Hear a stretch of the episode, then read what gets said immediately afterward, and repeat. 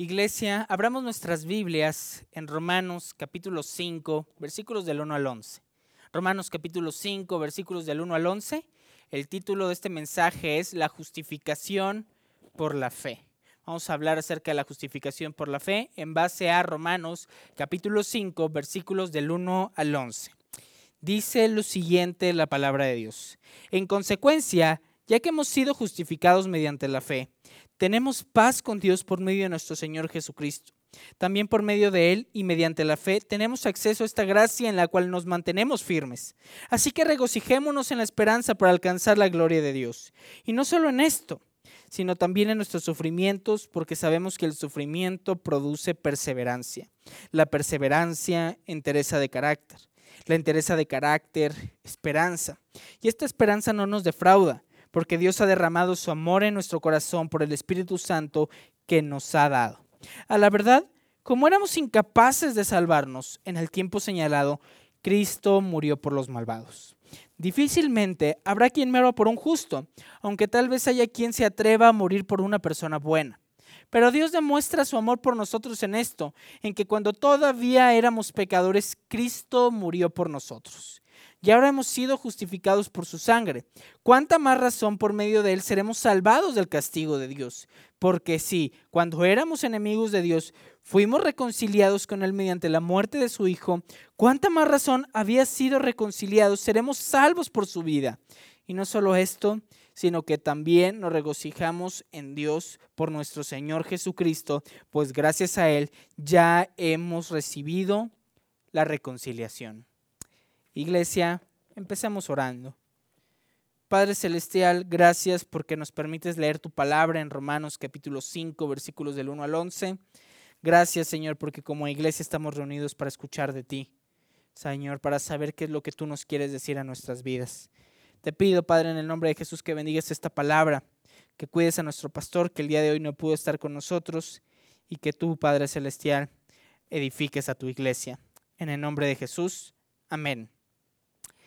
En Estados Unidos, específicamente en la ciudad de Rhode Island, hay un juez que se llama Frank Caprio. Este juez, Frank Caprio, es un adulto mayor, tiene mucha experiencia como juez en la corte local de su ciudad y este hombre tiene un show de televisión. En este show de televisión se muestra cómo gente delante de un curul ante el juez, que es Frank Caprio, eh, empiezan a tener algunas conversaciones sobre las infracciones, sobre los delitos o sobre los errores que ellos cometieron.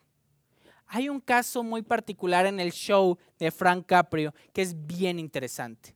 Un hombre de 96 años se paró ante el curul, tenía una infracción de tránsito porque él a sus 96 años había rebasado el límite de velocidad en una zona escolar. Frank Caprio, cuando vio a este hombre de 96 años, un hombre bastante mayor, le, le pareció impresionante. Y lo primero que le preguntó a él fue lo siguiente. ¿Qué estabas haciendo manejando a tus 96 años en una zona escolar muy velozmente? Este hombre de 96 años, muy preocupado, un poco triste, le dijo, juez, yo solo manejo cuando tengo que hacerlo pero esta era una emergencia. Mi hijo necesitaba llevarlo al hospital a unos análisis de sangre y era urgente. Yo no manejo a menos de que sea una emergencia y esta era una de ellas. Mi hijo padece de cáncer y necesitaba llevarlo urgentemente al hospital. Este juez, al escuchar esta narración de este hombre de 96 años, le dijo lo siguiente, a tus 93 años sigues cuidando a tu muchacho. Y le contestó, sí, a mi hijo de 63 años lo necesitaba llevar al hospital. Este juez meditó un segundo y dijo, eres un buen hombre, desestimo tu caso, te deseo una buena salud a ti, espero que tu hijo de 63 años pueda recuperarse y te puedes ir en paz. Este juez lo que hizo fue desestimar su caso. Lo que fue a hacer es que el veredicto que él tenía era que muy posiblemente él iba a tener una infracción de tránsito por su error. Pero este hombre desestimó su infracción y su veredicto fue inocente, vete a tu casa, puedes estar en paz. Este hombre encontró la gracia de este juez, Frank Caprio, que eh, desestimó su caso y hoy tú y yo vamos a hablar de cómo Dios desestima nuestros pecados y nos justifica. Lo que vamos a hablar el día de hoy es la justificación por la fe. Este hombre de 96 años fue justificado de su infracción delante de un juez. Y tú y yo el día de hoy vamos a hablar de la justificación por la fe. Cómo es que Dios y a través de quién justifica nuestros pecados. Pero primero, ¿qué es la justificación por la fe? ¿Qué es la justificación por la fe? Si tienes tiempo ya viniendo a la iglesia, sé que tal vez has escuchado esto bastante que ya tienes memoria de lo que es. Tal vez tú digas, no estoy muy seguro de lo que es, o tal vez haya alguien que me está escuchando que, es, que, sea, que me dice, no sé de qué estás hablando, no sé lo que es la justificación por la fe. Lo primero que tenemos que decir es que la justificación por la fe es una doctrina de la Biblia y es una de las doctrinas más importantes de la Biblia. Es el pilar de nuestra fe.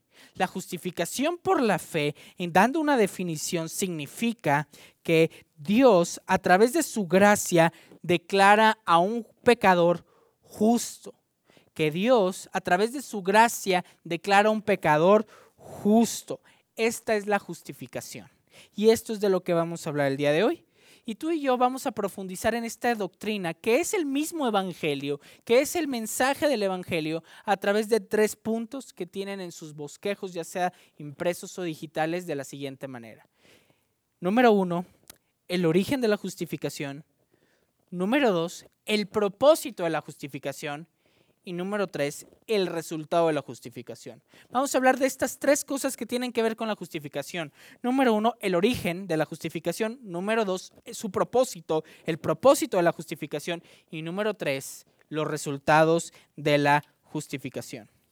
Ahora, lo primero que tenemos que decir es que la justificación es parte del plan de Dios. Esto no es algo que Dios no tenía previsto, sino era algo que lleva en sí el mensaje del plan de redención. Dios sabía que necesitábamos la justificación por la fe. Y lo primero que vamos a leer es lo que encontramos en el texto de Romanos capítulo 5 versículos 6 y 7. Y nos dice lo siguiente, a la verdad, como éramos incapaces de salvarnos en el tiempo señalado, Cristo murió y se nos dice por los malvados. Y nos dice el versículo 7, difícil habrá quien muera por un justo, aunque tal vez haya quien se atreva a morir por una persona buena. Entonces, lo primero que tenemos que leer o entender de la justificación por la fe es la imposibilidad que el hombre tiene de ser salvado, de ser justificado por sus propios méritos. El hombre no puede ser salvado por sus propios méritos. Vivimos en un mundo en donde las personas creen que todo lo pueden comprar evitar una infracción de tránsito oficial, ¿cuánto te doy? Creemos que todo lo podemos comprar como la felicidad o creemos que podemos evitar todas las enfermedades con dinero o con medicinas. Pero la justificación por la fe es la clara máxima del límite que el hombre tiene delante de Dios. El hombre es, imposible que pueda agradar a Dios, es imposible que pueda buscar a Dios y es imposible que pueda justificarse delante de Dios. No hay conducta, no hay obra que el hombre pueda decir, Dios, yo merezco ser salvado por ti porque mira lo que hice. No hay obra alguna, ni alguna obra de filantropía, ni ninguna obra bondadosa, ni ninguna conducta, ni, eh, estudios académicos profundos y excelentes te pueden justificar de Dios.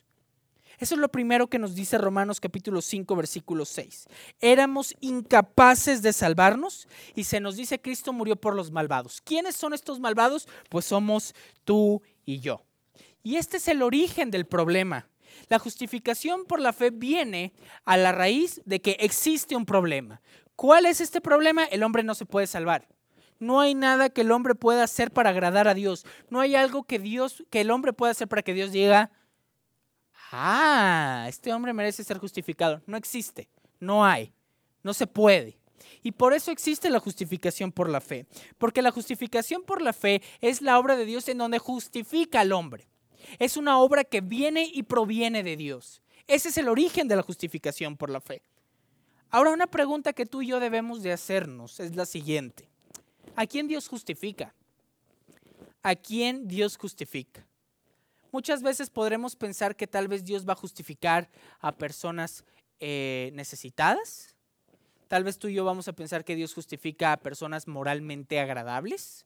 Tal vez tú y yo vamos a pensar que Dios va a justificar a No lo sé, servidores sociales, activistas políticos, activistas sociales. La realidad de las cosas es que Romanos capítulo 3, versículos del 10 al 12 nos dice específicamente a quién justifica Dios. ¿A quién justifica Dios? Y se nos está diciendo, no hay justo ni a un uno, no hay quien entienda, no hay quien busque a Dios, todos se han desviado, a una se hicieron inútiles, no hay quien haga lo bueno, no hay siquiera uno. ¿A quién? ¿Quién puede justificarse? Nadie. Por lo tanto, ¿a quién justifica Dios? Pues justifica a los pecadores como tú y como yo. No hay alguien que pueda estar más arriba de mí ni abajo de ti. Tú y yo claramente a la luz de Romanos capítulo 3 versículos 10 al 12 somos exactamente en la misma condición, malvados, pecadores que no hacen nada bien, que no se pueden acercar a Dios. Ahora, el origen también de la justificación por la fe es lo que tú y yo encontramos en Romanos capítulo 5 versículo 8 y es lo que nos dice, pero Dios demuestra su amor por nosotros en esto, en que cuando todavía éramos pecadores, Cristo murió por nosotros.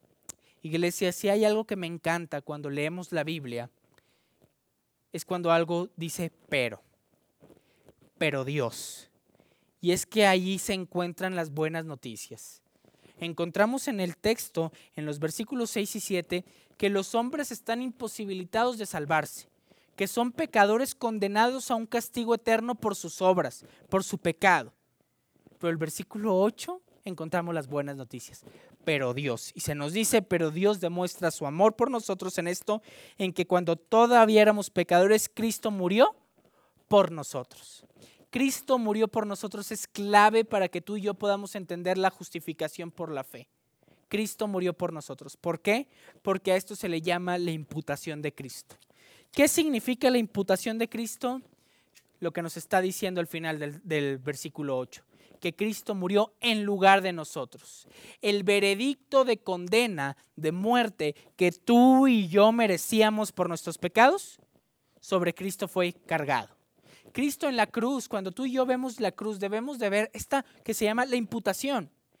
Ese era el lugar que a mí y que a ti te correspondía, pero que Jesús llevó pero Dios muestra su amor por nosotros, que aun cuando éramos pecadores, Cristo murió por nosotros.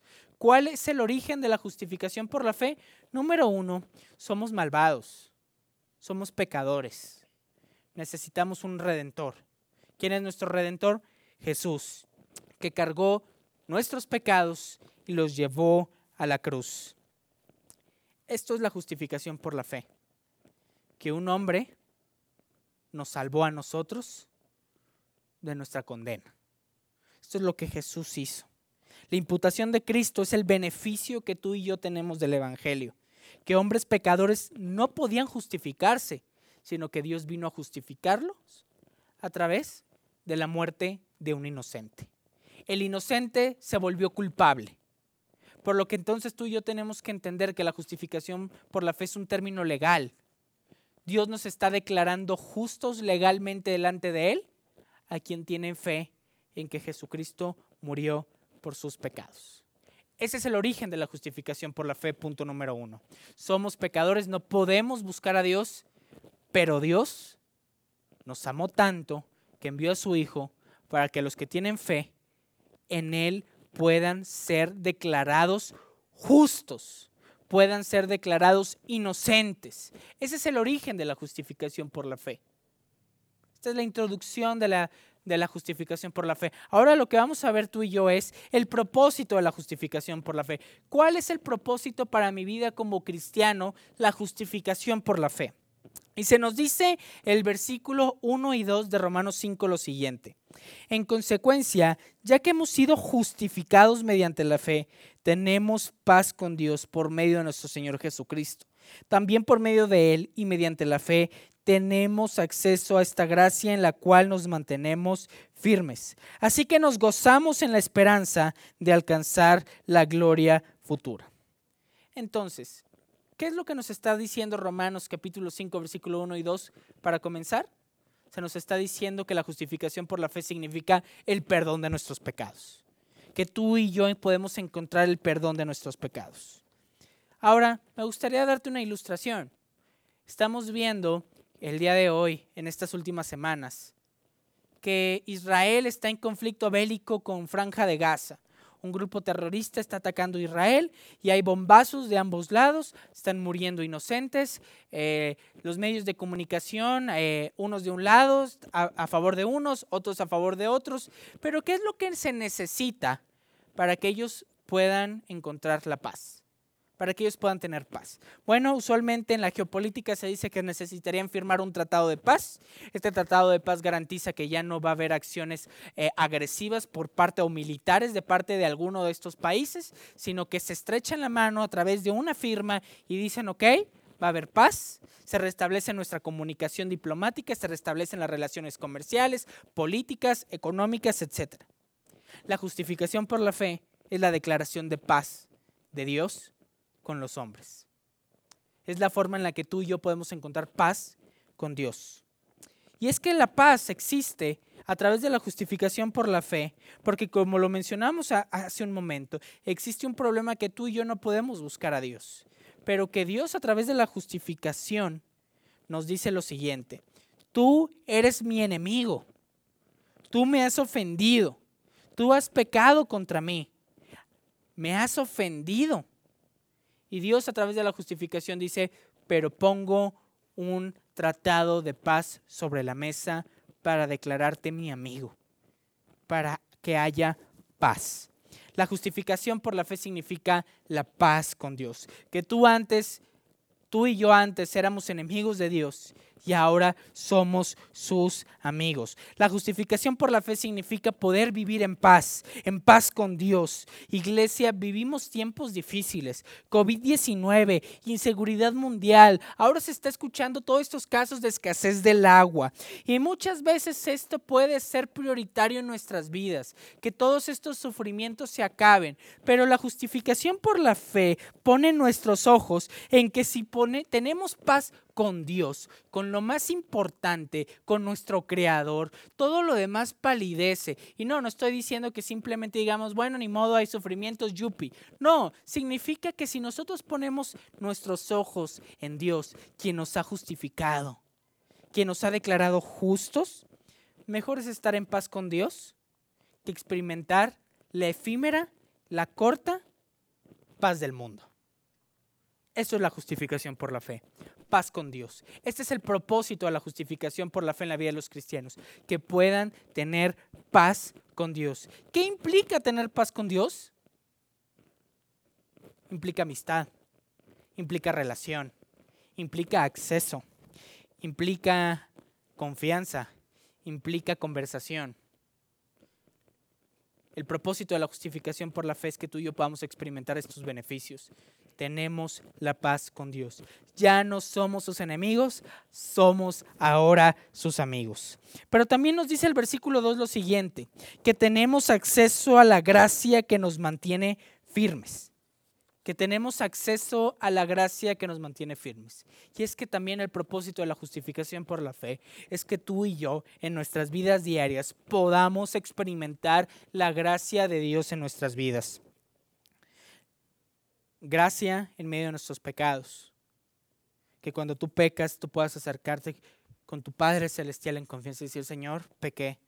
Y tu Padre no te va a desechar, sino te va a decir, hay gracia. No te va a decir, te detesto porque pecaste, sino te va a decir, aquí estás seguro conmigo. Gracia en los sufrimientos, cuando la estés pasando difícil, cuando la estés pasando en momentos delicados, tú encuentras gracia delante de Dios, encuentras su amor, encuentras su seguridad, encuentras su misericordia en tu vida. La justificación por la fe se nos dice también que nos da acceso a la gracia de Dios. Y es que su propósito es acercarnos continuamente a Dios en nuestras alegrías, en nuestros fracasos, en nuestros sufrimientos, en las cosas en las cuales nos sentimos pasivos. En todo momento, la justificación por la fe significa, hay gracia para que te acerques y te relaciones conmigo. Una relación viva, continua y ferviente. No una relación donde hay una barrera de algo, sino que tú puedas acercarte con confianza y decir, Señor, la estoy pasando mal. Señor, la estoy pasando bien. Señor, necesito esto en mi vida.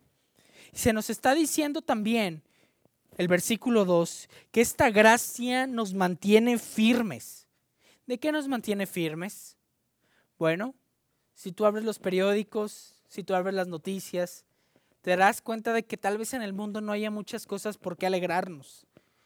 Tal vez verás hechos o verás el programa en Televisa y dirás, no hay mucho por el cual estar contento. Pero Dios nos dice que a través de la justificación por la fe, nuestro estilo de vida es que a través de su gracia nos mantiene firmes. Firmes para confiar en Él. Firmes para vivir en fe. Firmes para experimentar su amor. Firmes para experimentar su gracia todos los días de nuestra vida.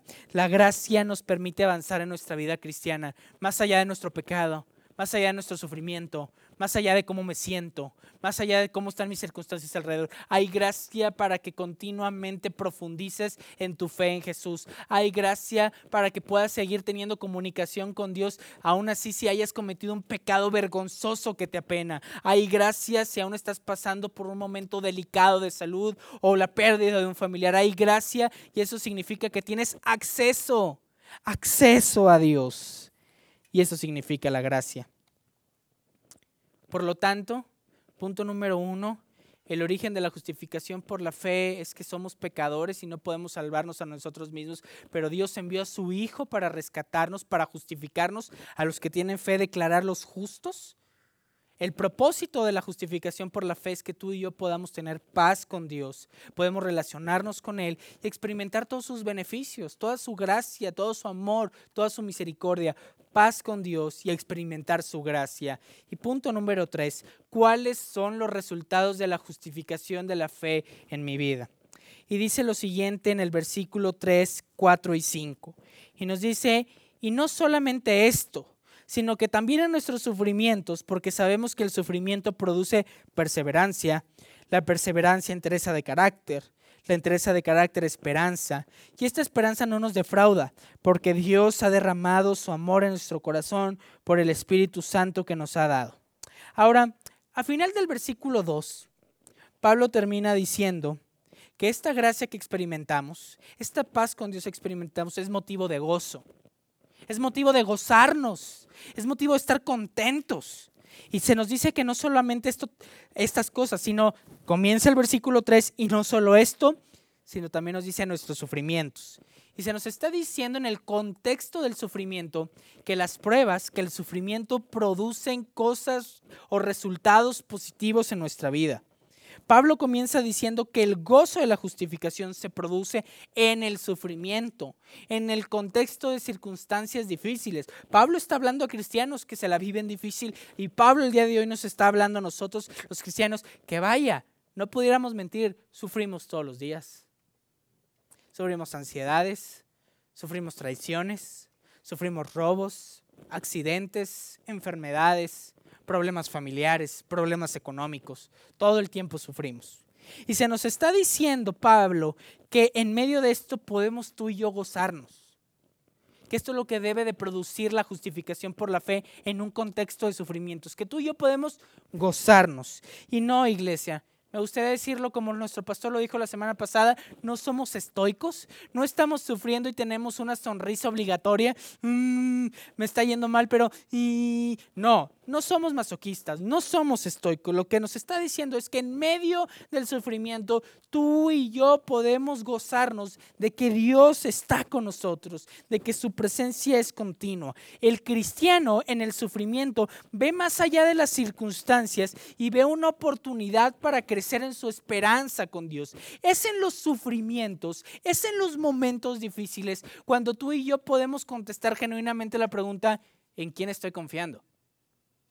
¿Qué estoy amando más? ¿En quién estoy poniendo mi esperanza? Es en los momentos difíciles, es en los sufrimientos, lo que Pablo está diciendo, en donde tú y yo podemos acercarnos más a Dios, profundizar más en su amor, más en su misericordia, más en su generosidad para nuestras vidas. Por lo tanto, este es el resultado de la justificación. Y se nos dice perseverancia, entereza de carácter, y perseverancia se nos está diciendo que es continuar, que es seguir avanzando, que nos enfoquemos en lo importante, que si algo en nuestras vidas está pasando y es difícil, tú y yo perseveremos en nuestra confianza con Dios. No tiremos la toalla, no digamos sencillamente Dios ya me abandonó, Dios no está aquí en mis sufrimientos, sino Pablo nos dice en la justificación por la fe, en un contexto de sufrimientos, necesitas perseverar, necesitas continuar, no abandonar. Y se nos está diciendo también que la perseverancia produce entereza de carácter. Cuando yo estaba escuchando esta palabra, entereza de carácter, me pregunté, ¿qué es entereza de carácter? Tim Keller contesta en, su libro acerca de Romanos, un libro bastante recomendable, se lo recomiendo. Se nos está diciendo que en carácter de, entereza de carácter es la capacidad de responder a Dios en medio de los momentos difíciles es saber que Dios está ahí aún en los momentos difíciles. Eso es interés de carácter. Es no perder el rumbo. Es no perder el, no, es no entrar en pánico y decir Dios está ahí conmigo. Eso significa interés de carácter. El sufrimiento, querida iglesia, que estamos experimentando hoy, ayer, desde hace un año, desde hace un año y medio, no es en vano. No es en vano sino más bien tiene el propósito de llevarnos a reconocer que Dios tiene el propósito de hacernos crecer a la imagen y a la estatura del varón perfecto que es Jesús. Ese es el propósito, que podamos profundizar en la esperanza de una gloria futura, como lo dice Pablo, y reconocer que a nuestra diestra puede haber muerte, a nuestra izquierda puede haber maldad, puede haber sufrimientos, pero eso nos lleva a enfocar nuestros ojos y decir, Señor, tú tienes el control de nuestras vidas. Tú tienes el control de nuestras vidas. Cuando tú y yo recordamos que todo el sufrimiento de una condena eterna ha sido puesta sobre los ojos de Jesús, todos estos sufrimientos del mundo los podemos soportar. Todos los sufrimientos de este mundo pueden darnos un buen resultado. Peor es no haber reconocido a Jesús y sufrir una vida eterna el día de hoy sufrir momentáneamente los estragos de este mundo caído y reconocer que nos espera una esperanza eterna con Dios, una vida eterna con Dios. Cuando como cristianos enfrentamos al sufrimiento con una clara comprensión de que Dios me ha justificado, el castigo de mis pecados ha sido cargado por Jesucristo. Los sufrimientos se quedan a un lado de este mundo, los sufrimientos de este mundo quedan a un lado y dice, Señor, me has quitado el sufrimiento más grande que mi cuerpo y mi alma pueden soportar, el castigo eterno. Por eso tú y yo en los sufrimientos de este mundo caído son ganancia, son crecimiento, son oportunidades para seguir confiando en Dios, creciendo en la gracia de Dios. Y se nos dice el versículo 5 lo siguiente, y esta es la esperanza que no nos defrauda, porque Dios ha derramado su amor en nuestro corazón por medio del Espíritu Santo que nos ha sido dado. Muchas veces usamos en la iglesia la palabra esperanza, esperanza, esperanza, esperanza. ¿A qué nos referimos con esperanza? Bueno, cuando nos referimos a la esperanza, nos referimos a la vida eterna, a los cielos nuevos, a la tierra nueva, a la obra que Dios está haciendo en nuestras vidas y se nos está diciendo que no nos defraudará. Dice, el mismo Dios que prometió redención en Génesis, es el mismo Dios que nos promete esta esperanza en la vida eterna. Ha derramado su amor en nuestro corazón por medio del Espíritu Santo. Dios ha derramado su amor sobre nuestros corazones. El autor Tim Keller dice lo siguiente, que este amor que ha derramado en nuestros corazones es la obra de Dios en nuestras vidas que nos permite enfocarnos en Él cómo Dios derrama su amor sobre nosotros a través del Espíritu Santo. Él usa todas las circunstancias cotidianas de nuestra vida para que su amor esté en nosotros y podamos confiar más en Él, podamos enfocarnos más en Él. Dios usa nuestra vida cotidiana para hablar a nuestro corazón. Dios ha usado el COVID-19 para que tú y yo sigamos confiando en Dios, crezcamos en la esperanza de la gloria futura que tú y yo tenemos en Cristo. La espera, lo que esperamos es Cristo. Y ya tenemos aquí y ahora a Cristo. Y lo vamos a seguir teniendo el día de mañana y lo vamos a tener en la vida eterna. La esperanza en la cual tú y yo confiamos y esperamos va mucho más allá de unos días, de una circunstancia temporal. La esperanza que tú y yo esperamos es vivir la vida eterna con Dios. Por lo tanto, para concluir, ¿cómo entonces tú y yo vivimos? ¿Cómo tú y yo vivimos la vida cotidiana? ¿Cómo tú y yo vivimos aquí y ahora? Bueno, la justificación por la fe, el entender que Dios nos ha declarado justos, nos ayuda a entender que la vida cristiana la vivimos disfrutando y gozando de los beneficios que Dios nos ofrece. El poder tener la lectura de la Biblia, el podernos acercar con confianza a Dios en oración, el poder pertenecer a una iglesia en donde nos amamos los unos a los otros y somos edificados, el poder participar en la mesa del Señor, el poder ser bautizados, el poder tener una esperanza en medio de los tiempos difíciles, poder experimentar su gracia, su favor, su perdón, su misericordia en nuestras vidas. La justificación no es una doctrina teórica, sino también es algo que tú y yo vivimos todos los días. Tú y yo vivimos a la luz de la justificación por la fe. Dios lo dio todo por mí, me declaró justo y por lo tanto vivo la vida cristiana de esa manera. Generoso, gozoso, porque Dios fue generoso conmigo. Gozoso porque he sido perdonado. ¿Cómo te sientes cuando alguien te perdona? Sientes un alivio, sientes una alegría, sientes un gozo. Dios te ha perdonado tus pecados. Por lo tanto, tú y yo ahora vivimos la vida cristiana de esa manera, con una esperanza real, con una esperanza que nos ayuda a vivir en medio de los sufrimientos, en medio de las circunstancias difíciles, diciendo, Señor, tú tienes el control de nuestras vidas. La justificación por la fe es el motor que mueve mi vida de que soy aceptado por Dios, de que no hay algo que pueda llegar a ser para que Dios me deseche, ni hay algo que pueda hacer para que Dios me acepte. Dios ya me ha aceptado por Cristo. No hay algo que pueda llegar a ser para que Dios me ame más o menos. Dios ya me ama en Cristo. La justificación por la fe significa que tú y yo vivimos una vida agradecidos con Dios. Que el mundo se puede derrumbar, pero tú y yo seguimos firmes. Iglesia, Tú y yo somos justificados por la fe. Creemos en Jesús. Jesús pagó por nuestros pecados. Por lo tanto, tenemos un propósito de vida.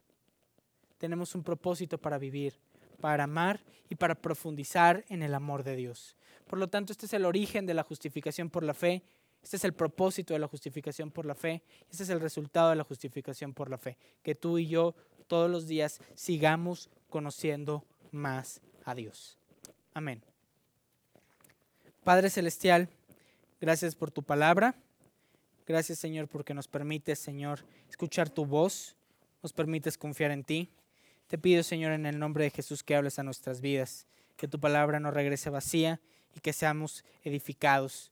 Que la podamos poner en práctica, Señor, y podamos ser portadores de tu palabra en nuestro contexto. En el nombre de Jesús. Amén.